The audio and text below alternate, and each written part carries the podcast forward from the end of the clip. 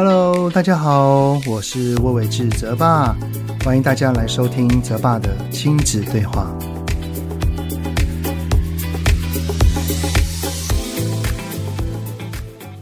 Hello，你们好，欢迎收听泽爸的亲子对话，我是亲职教育讲师魏伟志泽爸。有在追踪我粉砖的朋友们哈，应该可以感觉到我正在进入一个叫做空巢期的前期啊。因为呢，儿子呢，自从上了高中之后，在社团找到了很多志同道合的朋友。然后呢，他们的社团最近有一个大型活动要举办哈，所以天天都需要排练。所以我儿子几乎每天放学之后哈，都是留到九点才回家的。假日的话更是忙碌啦，往往都是一整天都不在家，都是待在外面。这种哈，看着孩子独立，然后不再依赖我们的这种感觉哈，其实还蛮微妙的啊。不过呢，我是跟自己说啦。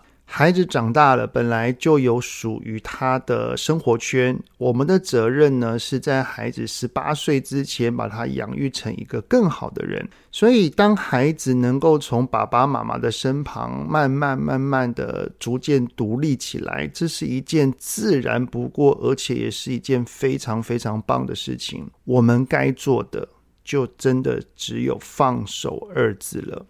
况且啊，我的身旁啊，还有一个小六的女儿啊，她现在还是挺黏着我跟我老婆的啊。特别是这种对照哈，就是高中的儿子，他现在读书跟写功课已经完完全全不需要我们盯着了。不过呢，女儿还是稍微需要看着的啊。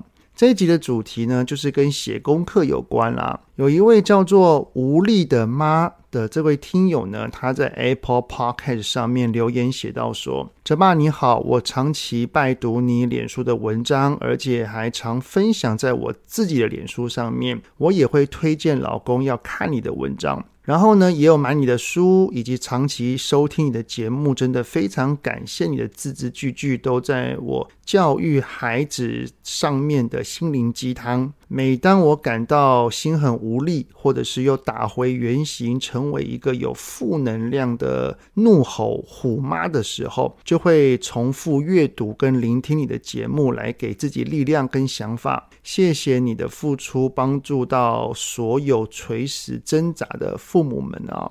那这位听友又接着去询问到说，想要请教一下，目前我的小孩呢是小四，呃，似乎进入到了青春期，很容易易怒，但也是有自己的想法跟主见，特别是在教育他功课这方面。他不容易接受建议，却又常常希望我们教他如何做数学以及写作文。但是我们给他建议了，他却又会批评我们教他的句子不好，不然就是态度懒散，会让我暴怒不已。到底该怎么办啊？另外呢，孩子很容易分心，专注力不足，一下子会玩桌上或手上的东西，一下子看我们在干嘛，又要求我们要坐在他的旁边陪他写功课，但是又很爱跟我们聊天，讲班上同学的事情或是好笑的事。但是呢，我更希望他能够专注在功课上面，写快一点，然后就会切断他的话题，一再提醒。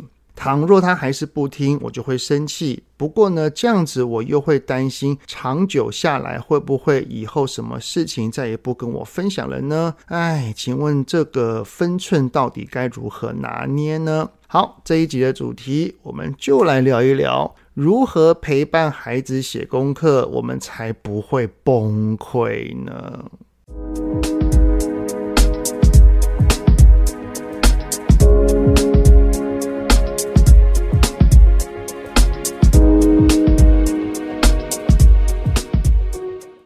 现在呢，我儿子跟女儿的年纪哈都比较偏大一点点啦，哈，就是一个高一，然后一个是小学六年级。其实哈，我现在花在陪他们写功课的时间，在比例上真的是降低了非常非常多。回想起我儿子刚开始要面对写功课这件事情，后来再延续到女儿，我真的仿佛经历了一场长期的抗战呐。为什么会说是长期抗战呢？因为我相信应该是极少数、极少数的孩子是愿意或者是很喜欢写功课的吧。绝大多数都可能是排斥的，就很像是一名上班族啊，在准备下班的时候，主管突然交代说：“哎，这位员工，你回到家还有三个工作要做，而且明天一早就要交到我桌上。”请问这位员工有可能会开心的大叫说：“哦，yes，太棒了！回到家居然还有这么多工作要做，好棒哦！”我相信应该是很少的啦。既然大人是如此。孩子也是一样的。当我们要面对一件知道是重要，但是却没有那么有趣，也没有动机的时候，我们要能够如期的完成它，而且要把这项任务给做好，真的需要依靠很强大的自律能力。因为自律能力会带来负责任的心嘛。有在听泽报 Podcast 的听友们，可能都会知道说哈。自律能力的养成大概要到十八至二十五岁以后，哈，才会趋于成熟跟稳定。所以呢，年纪越小的孩子，他的自律能力还不够，所以他会不想写功课而拖拖拉拉，东摸西摸，这都是非常非常正常的。所以呢，年纪越小的孩子，越是需要爸爸妈妈在一旁陪着他去写功课的这个经历，可能是一定要的。不过呢，这个陪伴哈，可不是他在写功课的时候，我们在旁边滑手机，我们边滑呢边盯着他，只要看到他写的不好或者是写错，就立刻纠正，说：“哎，你写错了，给我擦掉。”这样哈，其实只是在监督而已，而不是在陪伴。我还记得啊，无论是儿子还是女儿哈，当他们在写功课的时候，我都会在一旁在做工作上面的事情。我会写写文章啊，或者是回信。我当时只有一个想法，就叫做我想要传达给他们啦。爸爸明白写功课不好玩，可是这又是一定要做的事情。放心，爸爸跟你一样，我陪你。不过呢，我虽然是在工作，不过我还是有在观察他的。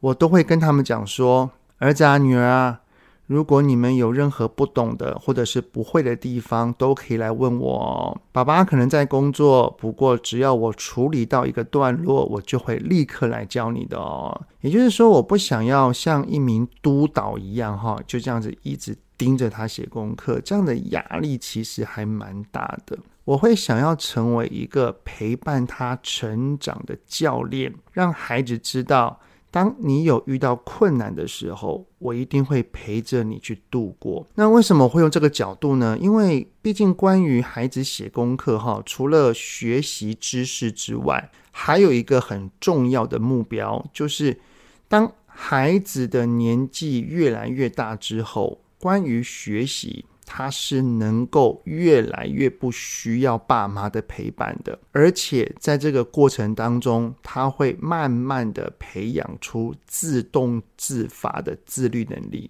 在我的印象当中啊，我儿子在小学一年级的时候，他是还蛮需要我们的提醒跟催促的。可是到了小五，他就能够自动自发。时间一到，就拿着书包去坐在书桌上面，等到一段时间之后，他写完了，我们就签名就好了。我虽然在旁边工作，但是他不再需要我一直在盯他跟提醒他。当他有不会的地方的时候，他就会会来问我。大概到了他高年级跟国中的时候，就比较处于这样子的模式。而我的女儿呢，她在低跟中年级的时候，面对他很不喜欢写的功课，像是甲本、乙本、作文跟小记，哈，他真的可以盯着功课一个多小时，然后一个字都不愿意写上去。哇，真的，我在旁边边看，哈，真的是着急不已。不过他现在小六啦，他常常呢还能在学校找到写功课的时间，然后把功课写完。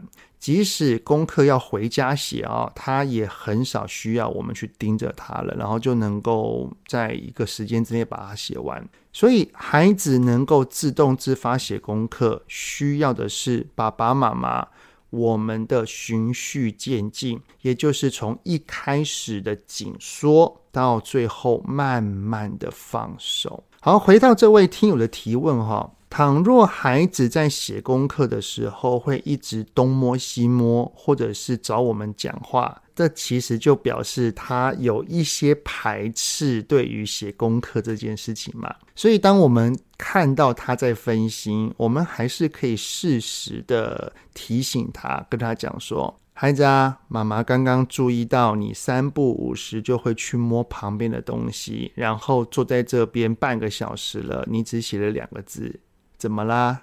感觉你很不想写功课是吗？如果孩子回说“对啊，我不想写”，我们就可以接着关心他说：“孩子啊，写功课很烦是不是啊？哪里烦呢？你可以跟妈妈说吗？”哦，你不想要写甲本哦？那你觉得写甲本最困难的地方在哪里呢？哦，手很酸是不是？那要不要妈妈帮你捏一捏呢？哎呀，辛苦了，写甲本要写这么多的生字，真的很不容易哈、哦。只是呢，我们可能需要在九点半之前试着把功课写完呢。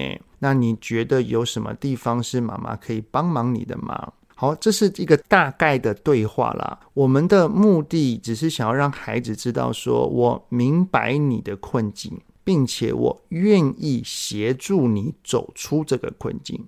呃，这样的回应方式哈、哦，我相信会比一直在跟他讲说快一点，赶快写，你怎么写这么慢？可不可以专心一点啊、我相信会比这类的言语好非常非常多哈。同样的，如果孩子哈一直在找我们讲话，我们也可以趁着他讲到一个段落的时候，然后适时的打断他，然后跟他讲说，孩子啊。妈妈其实真的非常非常喜欢跟你聊天。每次跟你聊天的时候，我常常被你分享好玩的事情，也是弄得很开心，弄得很好笑。只是哈，你现在正在写功课，然后呢，妈妈也有一件事情要去做，我担心没有办法专心听你说，并且也很着急你的功课可能会写太晚，不然哈。我们一起约定一个时间，我们先好好的把手上的事情做一做。你赶快写功课，我赶快去做工作，我们一起努力。等时间到了，我们差不多告一个段落之后，我们再好好的聊天，也可以当做放松，怎么样呢？这样的回应方式哈，有传达了我喜欢听你说话。可是呢，当下依然要把专注力放在写功课这件事情上面的提醒哦。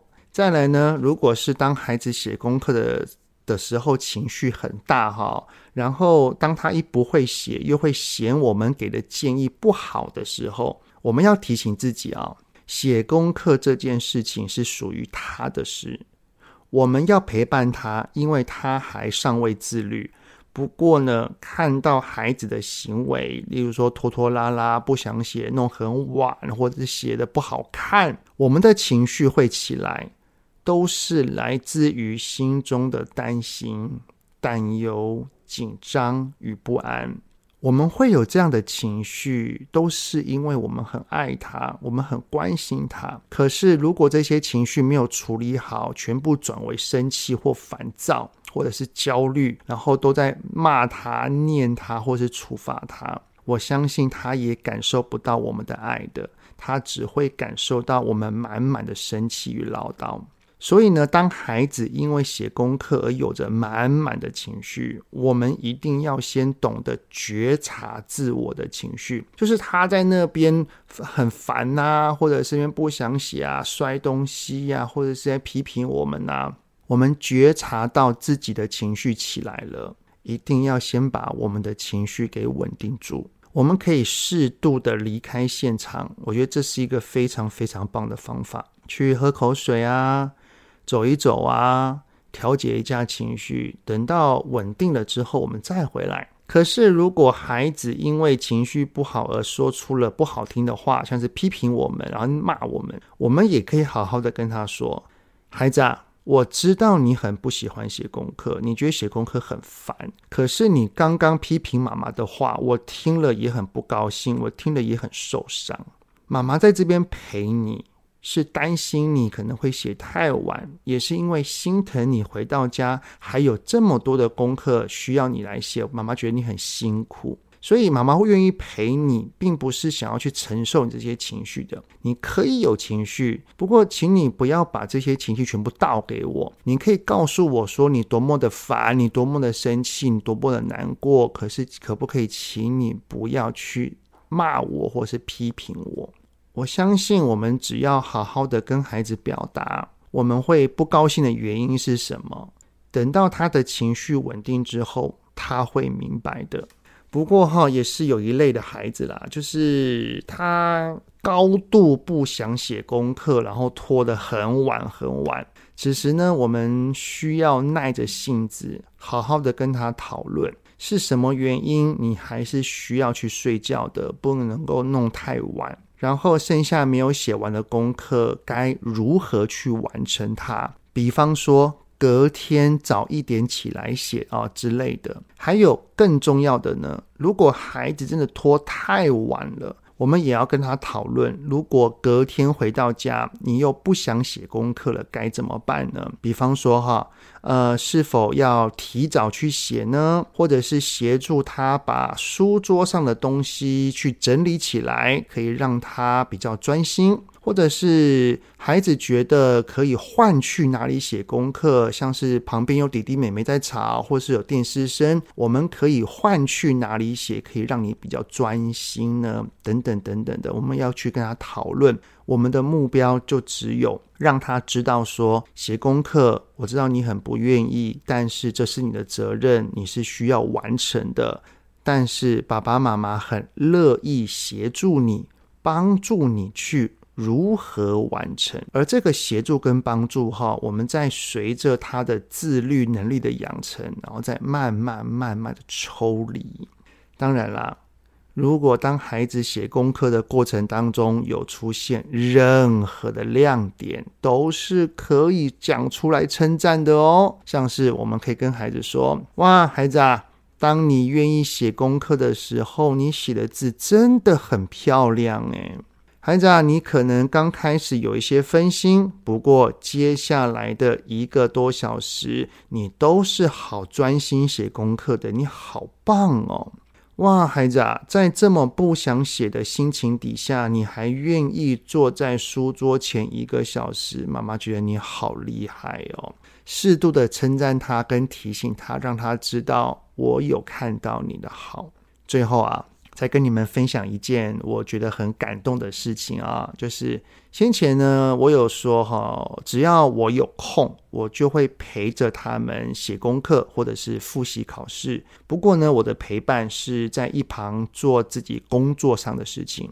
有一次呢，儿子国八的时候哈，我还记得他考完第二次段考，在回家的路上，儿子呢突然对我说：“爸爸。”谢谢你一直都在陪我写功课，然后我就回说：“哦，不会啦，你现在是国中了，爸爸也没干嘛，只是在一旁工作而已。”然后呢，儿子就接着说：“我知道啊，可是有你在我的身旁，让我觉得我不是唯一一个回到家还必须要坐在书桌前的那一个人。”哎呦！当场哈，我真心的觉得，我听完我儿子讲这些话，我这一路上陪伴他写功课哈，真的是值得了，对不对啊？好了，那这一集的内容就差不多到这边了哈。很谢谢你们的聆听，有任何想听的内容，都欢迎在 Apple Podcast 底下先五星按个赞，然后再留言告诉我哦。泽爸的亲子对话，我们下次再见喽，拜拜。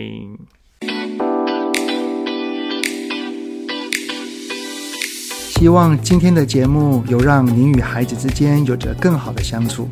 欢迎在各个收听平台订阅泽爸的亲子对话。如果是用 Apple Podcast。请以五星按赞给予肯定，也欢迎留言，我们一起讨论哦。如果有想要听什么亲子的议题，请欢迎告诉我。愿天下家庭的亲子关系能够更好。泽爸的亲子对话，我们下次见。